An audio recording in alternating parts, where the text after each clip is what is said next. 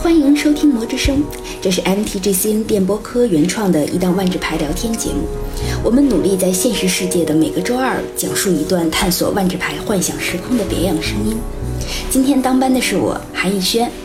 嗯，刚才这段是断章故意要憋死我的。嗯，对，我是断章，我就是这么想的。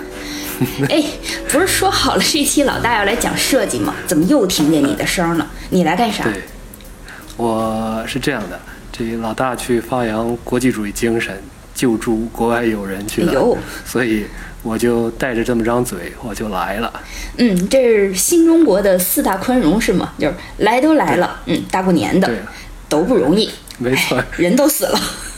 所以所以，请问段长，你想说点这个啥？前面还不是前面这个。前面这个我都同意啊，嗯这个我就是属于来来都来了，是吧？嗯然后咱们录节目嘛，大过年的也算是过年过节，大家都不容易，是吧？挤出时间来录节目，嗯就最后这个，我觉得可以商榷一下。还有别的版本吗？老大，老大可是在救助外国友人。你要是说这个，咱不好。嗯嗯这个而且最后我听说了一个版本，最后一个就是说，这个四大宽容最后一个嗯是，他还是个孩子啊。它不过就是一只猫啊。咱们不讲猫了，咱们讲龙，咱们聊聊小神龙的故事啊。哎这个我也不是白带嘴来的，咱们聊聊聊小神龙的故事，嗯而且比较切题嘛，就是人家还是个宝宝，嗯，就已经有人给写编年史了。可不呢。对，而且先这我觉得都不用提他的名字了。这个韩老师上期不还说嘛？你说你也开到一开到一张，嗯而且价格还挺高。请问，那么请问是哪张牌呢？嗯，你一定要把这么就是这么尖锐的问题抛给我，让我来念他的名字吗？就是啊，我开到一张属于我自己的小幸运嘛，列龙尼可波拉斯，嗯，应该叫什么？嗯飞升尼可波拉斯是吧？新断句方式。嗯对，不过当时好像还有人要通过我们战队队长来收我的这这张牌，拐弯抹角的开价，价还没有淘宝高。我觉得牌手交易这个，我我我不太嗯我不太跟别人交易，但是我觉得牌手交易之间就是很真诚的，大家掏出手机看看淘宝是多少就是多少。嗯，比淘宝划价划掉五分之一可还行，这种套路，嗯，算了算了。是。嗯，对，哎其实你们打牌人的事儿，我你们打人的事儿，哎我是不大懂的。这这这不不动手不动手。嗯 嗯，对，但是以前咱去年聊老龙总是藏着掖着，提个名儿哦，觉得又给他打广告了。这次咱就公开，开诚布公，痛痛快快聊一期吧。其实反正 M 幺九说白了不就是起源博拉斯嘛，对吧？对，起源博拉斯，其实之前就有预言吧，我记得有一个核心系列就是以博拉斯为主题的，当时还没有给他讲故事，嗯。这回连故事都出来了，而且呃，怎么说呢，就是，呃，故事还挺有意思的，我觉得，呃哦，而且最怎么说呢，就是最大的爆料就是说这个乌金嗯。和妮可，这个是成对儿。成双成对儿，成对儿可还喜结连理啊，喜结连理，嗯喜提连理 M 十，哎喜提连理，这个，哎，这个是 M 十九里边有乌金吗？我不知道啊。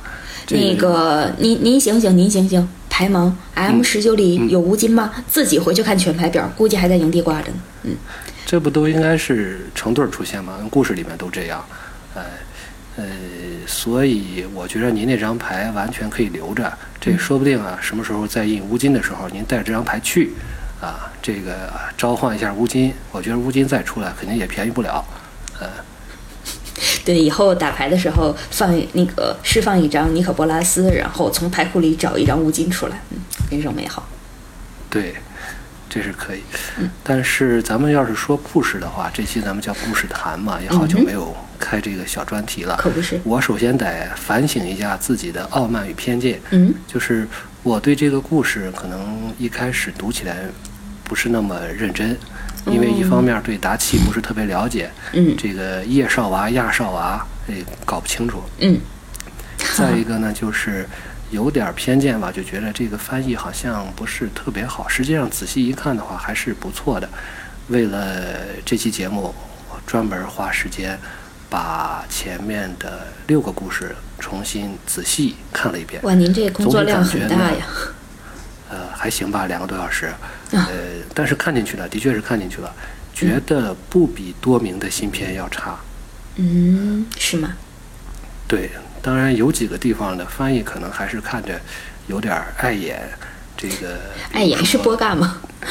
需要被消灭掉。对，就是看到碍眼以后，心里有些波嘎的感觉。比如说这个刺激奸诈呀，咦，刺激学者呀，这都是什么刺激龙族啊，这就是素质刺激三连，是吧？好酷，好酷这。个啊，还有一个就是这个有一个地方，本来人家叫尼可和吴金是兴高采烈的比翼齐飞，嗯哼，那个兴高采烈呢，实际上当然我这翻译的也值得商榷啊，至少它原文是 in great spirits，嗯哼，就说是很有精神头儿的那种，对兴头上的对，对。结果中文呢处理成了这个与精灵并肩飞行，所以说人家这个比翼齐飞的时候，一下冒出来个第三者，这多尴尬，是哎不是？，不过您要真说翻译的话呢，咱在这儿也给您稍稍的纠正一下，spirit 放在万智里边的生物类别更常用的叫精怪，嗯，对。对。对，但不管人家精啊怪呀、的，人家也很无奈，好不容易哥俩好，我自己被拉出来嗯。凑什么场，对吧？对，其实我倒觉得这块儿是不是作者其实有预言了，告诉你未来乌金可能就是一个 great spirit，就是乌金未来它就是一个精怪的形态。你看，其实是有伏笔的。哦，这么回事儿，那这个那我要问问了，嗯那他也没翻译成跟伟大精灵们并肩飞行啊？这您个如果您赢了真的，您赢了，钢筋先生，您赢了，是吧？这总得有个闷吧，是吧？我被闷到了。咱们接着聊故事吧。好好好，呃，这俩龙其实很多人，我觉得有，如果是找仔细找一找的话，很多预言党都会说他们有亲戚关系。对，因为他们的卡牌异能甚至有一组对应都是非常像的，玲珑乌金和之前的那个尼克波拉斯。嗯对，但是可能很少人有，很少人敢想，就是说有这么亲的关系，对对，比？如比如一个蛋里孵出来的。对对，我我一直以为就是乌金德比尼可低一辈儿，就是因为尼可一直传说中的什么最古老的龙啊，怎么怎么样的。对，乌金不知道从哪儿冒出来的，那低一辈儿很正常，对吧？乌金的确是比较语焉不详吧，对至少没有说这个最古老的龙族或者什么。对对对，这这现在这一看，人家是一个辈儿上的，然后五大长老龙有六个，嗯啊，当然如果是按照原来说法，五大长老龙现在有七个了，这 不敢是新的想了万智牌算术，对对对万智牌算术又提高了一个层次，嗯，呃，这个怎么说呢？这我们这尼可布拉斯嗯和乌金无所谓，这我又要吐槽一下翻译，就是今天咱们就聊聊故事吧，因为乌金我觉得是非常值得做一期人物志的，嗯对。但是了解的东西太少，对，需要带补充的资料还蛮多的。对，嗯，对，嗯，所以说就乌金无所谓了，咱们就先 专门尼讲可波拉斯是吗？对。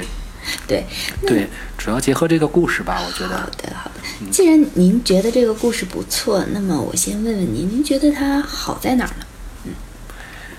嗯。呃，至少从现在的故事来看吧，这一共是八期，已经有了六期，嗯我觉得结构上是挺精巧的。当然，我不会现在说这些坑是吗啊，好吧，这个韩老师，您这个呃，在韩老师面前班门弄斧啊，讲讲，我就觉得这个说它结构可能还是比较精巧或者精致上的吧。一方面就是说，呃，人物之间的这种冲突，嗯还有，呃，当然就是这种双生子和双生子，对吧？就是达契的这一对姐妹对对和哎乌金，这应该是兄弟吧？兄弟应该是兄弟。应该是兄弟吧？嗯啊，对呃，这是一个，这这是一个呃冲突，就是嗯可是人和人之间的，龙和龙之间的。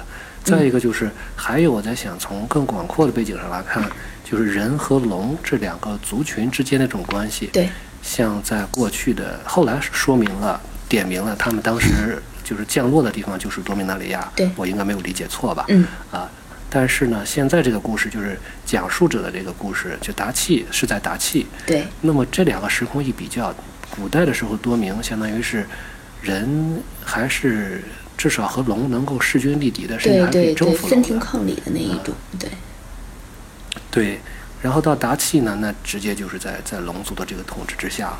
所以我觉得这两点都是一个在这样一个短篇故事里很呼应的地方，而且这个可能是在多明的新片里边没有看到这么精致的东西。当然，作者不一样嘛，他可能处理方式也不一样。而且多明给大家的感觉一直都是一个他比较偏重于文明社会、高科技的那一种感觉，就是很难想象，对他和他也曾经存在过龙王在统治人类，或者龙和人他在和谐相不。其实没有那么和谐吧，共存的时候，对他在共存的时候样子，而且这个感觉就是说，人类的历史可能远比我们想的要长，或者龙族的历史远没有我们想的那么古老，其实也有这样子的一个感觉。嗯，对，而且就是，呃，多明可能到最后，实际上就是，如果说龙代表野蛮的话，或者是这个自然蛮性的话，那么最后多明实际上是文明战胜了野蛮。是的。包，括多明后来还有那个，呃，德洛玛，呃，嗯。就是和达里加他们那一代那一辈的那个太叫叫叫叫什么龙人太初龙。太初龙，对，啊，太初龙这这这一辈儿也是最后被人类降服，对包括在大战役的时候在反抗了一把，还是被后来还是也没有也没有成功，是的，所以多明整个来讲，他从设计上可能就和达契是完全相反。达契就是一个这个这个野蛮胜过文明的地方，从整个这个风格上来看，我觉得也是是文明的表现方式不太一样吧？对，对，嗯，呃，说回来，这个两个小姑娘，对，小姑娘，真的是小姑娘，真真的是小姑好娘，呃，这个小姑娘之间的互动啊，还有妮可和乌金之间的互动，其实也是有点儿呼应的意思。对对，是这个照应的一对儿角色，对，然后到了最新的咱们看到的第六集，那妮可是挑动呃奈瓦是吧？那对个其中的猎人，射手，奈，瓦是对奈瓦是个外向的、活泼的、很直接的一个战士嗯，对，就是然后很射手座，啊，很射手座，好吧？那百夏呢，就是一个典型的非常内向啊、温柔体贴，当然还带点神秘气质的这种这种技师。我我本来想说这个性格很双鱼座，后来想了一下，不对，他们俩不是双胞胎吗？我收回前面那段。啊，那可能时辰不一样吧，正好赶上这个交界。不，这这两个星座不挨着，不挨着，哦，好尴尬。星星芒，星芒，星芒。好，接着接着说这个。对，但是他们两个的是挺区别挺大的，嗯，对吧？感觉区别很大的。嗯，呃，但是乌金和妮可，我觉得他们好像，呃，性格上可能是不一样。就一开始嗯看到自己的姐妹被屠杀，嗯呃，这个妮可就要冲出去干掉他们，嗯呃，乌金就在后边说，就在拉着他，就是相当于一方面挺怕事儿的，是吧？另一方面也比较谨慎。嗯但是我总感觉他们是有相似的力量的。嗯，理论上一个蛋出来的应该会吧？对，嗯，因为我是首先是这么想，就是乌金更偏蓝一点儿，妮可更偏红一点，嗯，有道理。呃，可能是这样。然后黑的部分呢，就是说，呃，妮可他的这种挑拨，就是通过控制控制本身是个蓝色的嘛，对吧？控制是蓝，但是把孔的用用在这种自私的这种这种方向上，嗯那可能就是一个黑色的一个所谓。嗯，有道理。而且他能够用操控人的意识，通过这种，呃，我感觉啊，嗯就是这种 whispering，、嗯是吧？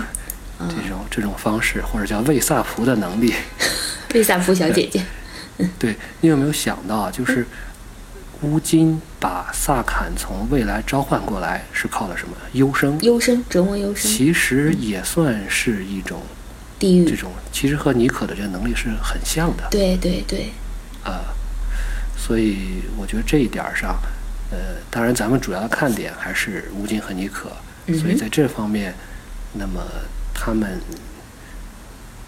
这个人物设计上，可能更更多的会我们会关注这一点儿吧。百夏和奈瓦，我们至少在我看来，嗯不是那么的，说实话，没有那么让我太关注。在看的时候，有时候看着看着都搞不清楚谁是谁了。果然是直男嘛，对女孩子一点都不关注，好过分，嗯好过分。但是，但是那个我还是他俩争那个争男人的，我还是看出来了啊。哎，您这还关关心宫斗是吗？啊，没错。故故事拉回来，对，呃，我觉得说到这个的话，就这次，嗯，相当于是让我们看到了乌金他是怎样点燃火花的这一回，对，嗯，对，嗯这怎么讲？简单来说是被弟弟气的吧，应该是。啊，对，可以是这么说的。嗯哼，呃，这个当时是，呃，其实也是有契机的吧。一开始嗯他们看到自己姐妹被人类杀害，对，后来呢，尼可又操弄了这些人类，然后获得到复仇。嗯但是这又不是不被乌金所接受这种方式。嗯哼，嗯，这可能也表示也体现了一点，就是说这两族人和龙之间的确就是不能和谐共处的。嗯，对，就是达契的话，也是相当于从反面证实了龙占到统治地位，对人也不会有什么好的待遇。嗯对，龙是依靠自己的力量，嗯然后人呢可能依靠集体的力量。对，这个反正如果你是猎手，我就是猎物；我是猎手，你就是猎物。一方面有这个欲望，另一方面又有这种恩怨，嗯，所以最后尼可波拉斯这个建立的这个王国，他可能通过用心灵控制的方式，但是也许这是从某种意义上来讲，尼可的这个理念搞不好真的是对的。就说对于人和龙之间，可能比较稳定的方式，就是一个这种这样的龙族这个统治者，这样比达契的这种统治可能还好一点。嗯，也许是这样。虽然说嗯尼可说的东西你也不要太当真啊。对，哎呀，我要我要去当豪英了，谢谢，是吧？是有道理。对，刚才说了这么多，就是嗯刚才是说的结构嘛。另一方面，呃，结构一方面说的是这个呼应的事儿，是，另一方面就觉得，呃，还有一点就是它这种双线的这种叙述方式，我又继续班门弄斧，我不知道这说的对不对？好，您继康老。师随时随时点评。我不敢不敢。随时批评啊，就是他实际上这是用用的一种这个，不光是摆下的了，包括那个摆下的是幻视，对，然后那个那个男的，他们争的那个男的叫啥来着？我想不起来了。你看，男人总是总是会被遗忘。啊，没有关系，他是一个应该是一个那个杰斯凯的灵火灵火僧那灵样灵火战士，对灵火战士他是通过讲，也是他是讲叫太静是吗？说书我刚才忽然想到，太静啊，太静应该叫太静。太静嗯，对，他是说书，通过这两人的这种方式去来讲述当时，呃，相当于波拉斯编年史吧。真正的波拉斯编年史是实际上相当于，虽然这个故事名字叫布拉斯编年史，但是真正的编年史又是他们来讲述的。对，有一种口传历史，故事中的口传历史的这个感觉。对，嗯也是很很巧妙的，而且这种方式呢，又在达契这个环境里边是特别现实的，因为那个时候很多的这个文字都被禁止了这个对都被禁止了。对，嗯，但从跳出这个故事来看，就是如果说作者一下子就给大家写在这个两万年前的多明纳里亚，呃，这不止两万，两万五千年前的多明纳里亚，突然天上掉下来了七个龙蛋，这个大家可能陌生感就有点太强了。有道理。其实这个两万五千年的事儿，我觉得索兰的事儿就是九千年的事儿就已经挺远了。对，然后这次呢，通过这个故事，好嘛，把这个多明的人类文明史一下又往前推进了一倍可，不是一万多年，嗯一倍多。嗯，这样就是怎么讲呢？就是只只能官方说什么我们就认什么吧。但就是从写作上来讲，不是一个很好的办法。对，就是它太太陌生了，你完全没有抓手去考虑那个时空到底什么样子，或者两万年前是什么样，你想想不到，而且也没有参照线，这个这个是比较现实的问题。对，所以，呃，他巧就巧在他不告诉你这是两万年前的事儿。嗯，呃，我觉得在这个故事里面，好像唯一出现的时间概念就是说，这是龙命殊途后十八年。对，就是啊萨坎改命之后十八年是吧？对，龙命殊途如果是按照就是呃一个民间的吧，应该不是官方的年表来看的话，大约是三三四几年。阿基弗利就现在这个故事发生。对对，阿基弗利三三四几年，嗯。那个时候如果是在多明，实际上是大约是时间溪流的故事，就是说嗯。克萨刚刚开始要打造远古遗产，嗯。而且还没找到，还在找这个到西瓦去找法术力钻探机的时候，啊，默默吐槽一句，那时候还没有嗯。巴林呢吧？出生了没？那时候巴林是有，哦。巴林老婆没有上节目就能想点正事儿吗？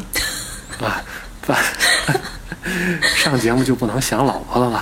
好好好那时候巴林在陶拉里亚大学院主持工作呢，克萨不在的时候，哦，这样子，嗯，对。对，其实这个这个感觉就就巴林还是很有操，我还得要还要说一句，巴林还是很有操守的。你听说过他跟这个至少陶拉里亚没有 me too，对吧？陶拉里亚不收女学生好吗？有啊，怎么尤伊拉嘛？因为有一拉有人钦点了呀，难到此为止行吗？好吧，嗯 对，就是其实也能想到，你看当时拿这个达契和克萨这个主线做对比的时候，就会发现达契其实真的是一个特别远古的时空，所以它的有一些蛮荒的地方，就是大家其实也就可以理解了。对，那个时候文明，对它可能就是多重宇宙的某个边缘的小时空，文明可能也没有普照到哪里，对吧？对，不过每次讲到达契的时候，对段章来说好像都是个短板，是吧？真的是很难。一方面是我没有经历，另一方面他搞了一个这个时间的这种呃洗牌，相当于时间洗牌了，这这种。对，这个就让人很，就是很很怎么想也想不明白。就最简单的就是说，萨坎如果说是按照官方所说，在龙命输出之后就在历史上就不存在了，那是奥沙奇又是谁放的呢？对这个就对，那就是说，如如果后世的萨坎已经听命于波拉斯了，那么他回到龙命殊途那个连接点的时候，他为什么选择了乌金呢？不认自己的主子了吗？就也很奇怪。对，就前后的萨坎始终是对不上的。对，但但是达契的话，因为毕竟是我入坑时候很认真玩的第一个系列，所以对我来说，达契的感情很深。嗯。就提到刚才提到那个，就是这个双线对照。其实整个故事它是双线对照、双双重时空，然后两对双生子，它所有都在用一种镜像映射的感觉。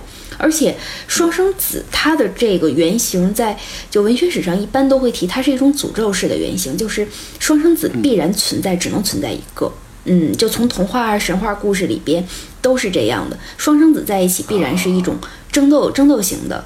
嗯，就像这个以后后来就衍生成了包括影子、镜子、画像等等一系列的这些东西，就是你和他如果。嗯，你的影子或者你的画像啊存在，他们也有了生命之后，他们也会想取代你。就比较典型的，像王尔德的那个长篇小说《道连格雷的画像》，最后就是画像替你去老，然后赐你永生的年轻，但是你的心智会被腐蚀。包括安徒生曾经写过一个恐怖小说叫《影子》，就是哎一个人的影子活了之后，让让这个主人去给影子去做仆人，最后影子为了确定我才是那个真的，然后找人按下黑手杀了自己原来的那个主人，就是一个。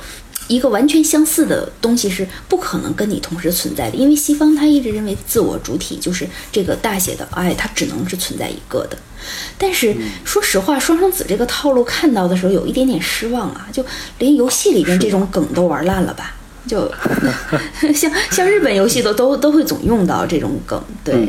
但是我很我很喜欢百夏这个角色，她就不只是一个温柔体贴的女孩子啊，她也有很果敢的一面。嗯，就是包括他的很强的那种倾听能力啊、安抚能力啊，有的时候甚至知道那种哎，什么时候该去圆滑的做事或者委曲求全的稍稍退让一点，这些他其实都都做得很好。对，是，就是奈瓦倒是在这个故事里边没怎么欺负他啊。嗯。但是如果说能够再展开一点的话，嗯，我觉得百夏是不是可以设计成设计出一个。在一个男性的一个战士，然后这个老欺负他，然后奈瓦再去这个经常去这个挺身而出啊，帮助他救他或者怎么样，这是不是反差也会更明显一点？嗯，因为看的百夏这个的确是很温柔，嗯，是吧？但是说受多少委屈呢，好像还不够。当然，我这可能是比较坏，是吧？怎么您欢看您看着那个？善良的小姑娘，您就觉得非要虐人家一下吗？那不是，这是为了艺术，这是艺我我我艺术不背这个锅，艺术不理你。对，但但是从上一次的故事中揭示出来了，他还有一个新的身份，就是技师。而且这嗯个技师应该是那种作为口述历史的传人之一，一旦他继承了这个位置之后，他将不可能再与世人有什么接触，因为这个东西是不能被龙王所见的。这个大家可以回去看到《龙命书图》有一张牌叫技师启示，那个里边就是很技师启示，嗯，老大一定喜欢这种名字，嗯。对平考验平翘舌的东西，对，对对，嗯，而且他要通过这些的话，他有可能学一些更高深的魔法呀，怎么样？而且最重要的是，他将会面对跟族人分离，一个小姑娘将会去挑起那种重担，在冰天雪地中面对着满墙的壁画，她要守护那些只可能是自己知道的。一说出去就会有生命危险的东西，我觉得对他而言其实是个很残酷的事情。对，嗯，不不过他的张牌，嗯，这这张牌没事，你说。对我说这张牌的背景叙述呢，也是翻译的也挺好的。对对，这个其实特别是他其实提到了，不光说是这个远古过往，这个嗯喃喃喃细语诉说远古过往，嗯后有万千景象展现动荡未来。其实这个景象，它英文是这个 vision。vision 也可以做做这个幻象啊，幻象或者是幻视。幻视实际上对，我真的很怀疑会不会这个作者，呃，真的做到功课了，看了这张牌，然后才想到了这种用幻象的这种方式放在这个铁木尔族群里面。这这张牌是铁木尔的吧？对，是铁木尔的，对，放在放在铁木尔这族群里面，然后去编的这么一个故事。我觉得，不然的话，很难解释这种不算是巧合或者是怎么样。嗯，毕竟时间跨度也是有有一点儿长了，这都 M 幺九了，对那是一五年的事情，嗯。但是无论怎么想的话，就是哎，一想到这个时候，就是奈瓦跟他的互动，其实还是有一点点，奈瓦是明显那种我们两个都一样，为什么妈妈只爱他不爱我那那种。嗯，两个人还是有一点小互斗的呀，就是每次回答亚莎娃问题的时候，白夏会嗯。哎很温柔的说出正确答案，但是奈瓦会问一些特别无脑的回答。嗯，对，当然了，也免不了的还要为同样一个男人牵肠挂肚。哎，真说什么好呢？姑娘们，哎呀，这真的是说什么好这种剧情。嗯，我所以我觉得可能就是是这是哎，这种女性视角可能是让您哎看不下去的潜在原因之一。反正我是很喜欢这种比较细腻的东西吧。嗯嗯，也许吧。这嗯个，呃，怎么说呢？就是看这块儿呢，的确不是那么感同身受。嗯呃，看两个小姑娘的故事，不是那么感同身受。嗯这个看妮可和乌金的故事呢，又觉着总是会想，这都是长都是龙长老，嗯都是这个会翻手的，如今都是翻手为云、覆手为雨的大人物。嗯当时怎么都这么一个个这个小肚鸡肠，这和和小女生有时候也没什么，还是我看不下去小女生的故事吗？对，就好，不是说看不下去吧，就是，呃，这就是我的可能就是傲，刚才说傲慢与偏见嘛，可能就是我的偏见吧。实际上，人家这故事讲述的是，刚才我也我也认识到了，就是结构上来讲，就是冲突上来讲，刚才韩老师您这一说，说这个双生子的这个命运，嗯。所以就很关切，就是后面还有两集嘛，嗯这个走向会是怎么样的？如果真的是一个不好的结局的话，呃，我是做好了准备的。嗯，您您觉得未来的结局可能会怎么样？我是觉得百夏和奈瓦可能必有一死，哎，是吗？这个可能是可能简直是一定的。刚才您不是也说了吗，嗯对吧？对而且死的那个应该就是百夏，因为照应了乌金嘛，他有可能是对，照应了乌照应了，因。为尼可已经附身在这个奈瓦身上了，对就相当于已经蛊惑了奈瓦。对，当然，嗯、我也想，就是如果往好里想，嗯。我虽然说这个不是特别习惯小姑娘之间的这种这种怎么说呢？这种嗯互动啊，嗯。但是也不想看到这么一个这个比较挺好的这么一个人物，嗯就这么白白就死掉。嗯。所以他如果说能以一种这种灵魂的方式复生啊，嗯或者说是这个经常用的桥段，就是谁谁谁要死了，点燃火花传送走，是吧？这个这个 我们经常看到啊，嗯。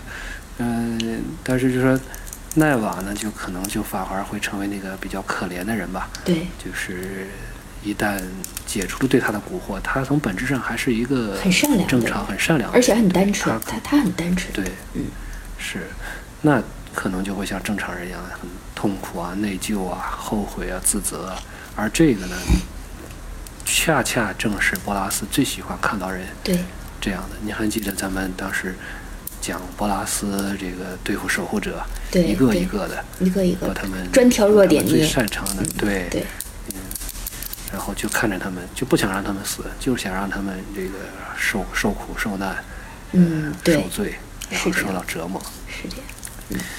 呃，还想到一个地方，就是呃，阿芒凯设定集里边，嗯，最近咱们看到那个有一个胡狼人，对。呃，胡狼人维齐尔，对，罗纳斯的楚是谁了罗，罗纳斯的啊战士，是是罗纳斯的是吧？对对？对，当然，胡狼人他大部分都是双生子，是，啊、绝大或者说绝大多数都是双生子，嗯，嗯。可能是胡狼是不是一胎生俩，呃可能就回这么头查一下。迁移到这个这个幻 幻想世界了，嗯，其中有一个呢，就说是他天生是残疾，而且呢是独子，对，有人就说呢，就是传言呢，就阿芒凯的传言，就是嗯。他在娘胎里边就杀掉了另外一个，嗯，呃对，然后呢体内寄居着另外一个他兄弟的灵魂，对，所所以所以作为一个残疾人，然后爆发出了正常人双倍的力量，对。特别可怕。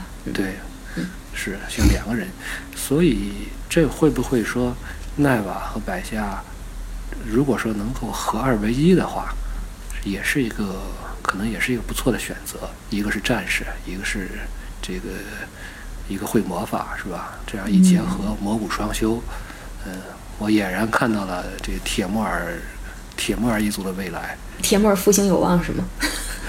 对，铁木尔复兴有望，所以，而且，呃，如果这个他们之间真的是有这种相爱相杀的话，嗯最后的结果是灵魂能够融合，我觉得这是比尼可和乌金这对双生子更好的一个归宿。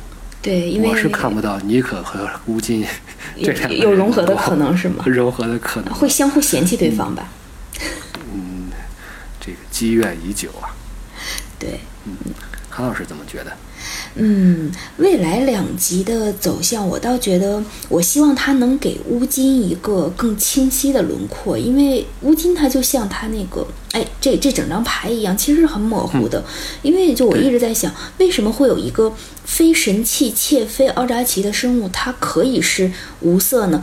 用 spirit 是解释不了的。万智里边的精怪灵魂是有固定的白色和蓝色的。但是你不知道乌金是什么，乌金还是很奇怪，而且他的态度，他对很多东西的态度都很暧昧。呃，我看官方放出的资料，彭洛克资料说，他致力于研究多重宇宙的各种难题，仅仅是研究吗？作为一个，对他就是说，他到底想做什么呢？乌金这么看的话，其实尼可比乌金单纯多了，至少尼可把想干的事儿写在脸上。嗯，对。写的写在一张越长得越来越像鬼怪的脸上，是吧？我记得有，对我记得你好像有有朋友说过，这对个，对，为什么尼可长得越来越像鬼怪了？对，对，嗯，是乌金这个颜色的确是是挺奇葩，挺奇葩的。对呀，而且前两天也有也有朋友问我，就说、嗯这个无色代表了一种什么样的价值观？呃，这还真的是挺难回答。简单说，那就是五色不在五色之内的价值观，那就是无色。这这个解这个解释有点太太太就是太、嗯太随意了。对，用否定去解释一个东西，等于没解释对。，但就是说，你说奥扎奇它代表了代表了一种一种什么东西？当然，这个可能又有点复杂了。我们奥扎奇其实也可以在做的这个这个人物志。奥扎奇说：“始我终我是虚色，但你释放我得放有色法术力费用啊，我可没说自己全无色啊。好吧，但是但三个奥扎奇大佬好像是无色吧？”啊，对，三大佬是不沾那什么的，对，对三大佬就是说是出现的也这么突然，然后死的也非常的突然。嗯，嗯，我觉得回答您这个问题，可能还真的是要把吴京和奥扎奇联系起来。对对，他目前来看，他对多重宇宙的这个研究，反而比较明显的就是他对奥扎奇这一组还是挺挺上心的。对，也不知道他什么时候看见的杀。嗯，对，对，嗯，所以希望能能够有一，虽然说我是不是特别理解为什么这个乌金告诉杰斯，你知道你这个犯了什么大错吗？你把他们杀了会导致什么后果吗？嗯，因为杀了就杀了吧，有什么后果？对，又不好这个吃。嗯，是啊，而且这么目前为止看起来也没有什么后果嘛。对呀、所以希望后面两集真是吴京能够，这都到了乌金之墓了嘛，对吧？希望他能够出来，这个解释解释点什么。前面儿幼年时期的事儿，那可能都不是事儿。嗯，我也不知道您看出这个幼年从小看老有没有看出来？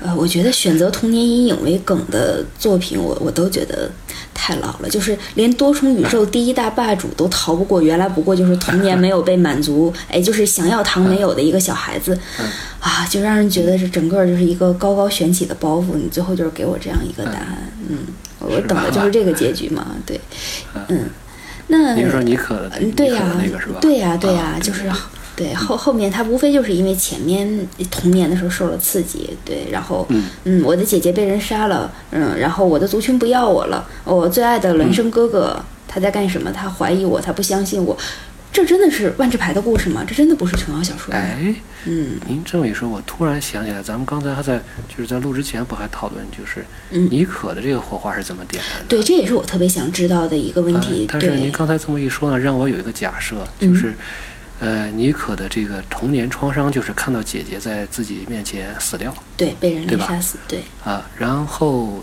这个故事里面又提到，这个乌金在在跟这个杰斯改在就是在幻视中嗯。沟交交流的时候，嗯，是说他这个这个在诸般是万千世界中啊，对对，这个最翻译没有爱的反映出来，对。对，在万千世界中最爱的那个人杀了我，对，那应该就是尼可杀了他，对吧？应该是应该不会不会再再有第二个，对，呃，然后您再联想到刚才尼可的这个阴影，就说尼可如果杀了乌金，他可能在心灵上也会受到很大的这种冲击的。会的，嗯他如果是姐姐死在面前，都是一种很大的童年阴影的话，嗯，他亲手把兄弟杀了，对，那会不会是他点燃火花的一个契机？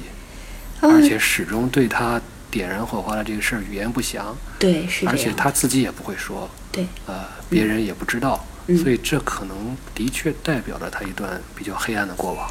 对对对，是这样的，如果再结合起来的话，我是有这么一个细思极恐啊，这个事情。对，对，是。而且更让我细思极恐的是，如果乌金，呃，如果尼可杀掉乌金，然后点燃火花，说明这种挚爱之痛的话，那么乌金那句话他说嘛，The one I loved best in all the world is the one who killed me，也就是说，乌金也是最爱尼可的。变相来看，嗯，官配达成啊。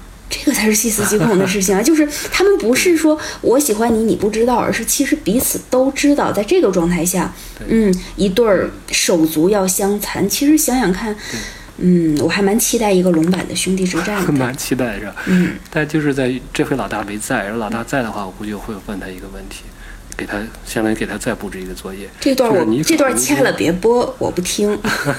尼可和乌金，他们如果是理念上的冲突的话，它是颜色，它好像就就不是颜色轮就是不同颜色之间的冲突了。嗯哼，他们理念是有冲突的，嗯，对，但是就是说，他们这个颜色目前来看，我我首先我不相信乌金真的在是无色在成为玲珑之前就是无色的。对我也不相信。他们可能就是说有分布不一样，或者说这个颜色多一点，那个颜色少一点，像咱们昨昨天呃上期分析那个、风华领主一样呃。那个风华领主一样，对对它可能偏重是是不一样的。嗯哼，但就是说，这相当于是颜色和颜色之间的这种冲突，你怎么嗯去找一个合理的颜色内部的冲突？同样是蓝黑红，蓝黑红，你们之间这还有理念上的冲突，这怎么去解释？其实也也挺期待的。当然，我觉得不会有太合理的解释。嗯，这个的话要随着故事一点点的去揭示，然后希望翻译能够少一点，没事儿和伟大精怪们一起飞翔的翻译。对，嗯，对，其实这么看的话，就是今天咱们也就算梳理了一下剧情，顺便可能又抛出了几个问题。我倒觉得关于这个多重宇宙，目前为止的第一大 boss 以及跟他，嗯，与他那个都是寿与天齐的这个孪生兄弟来看的话。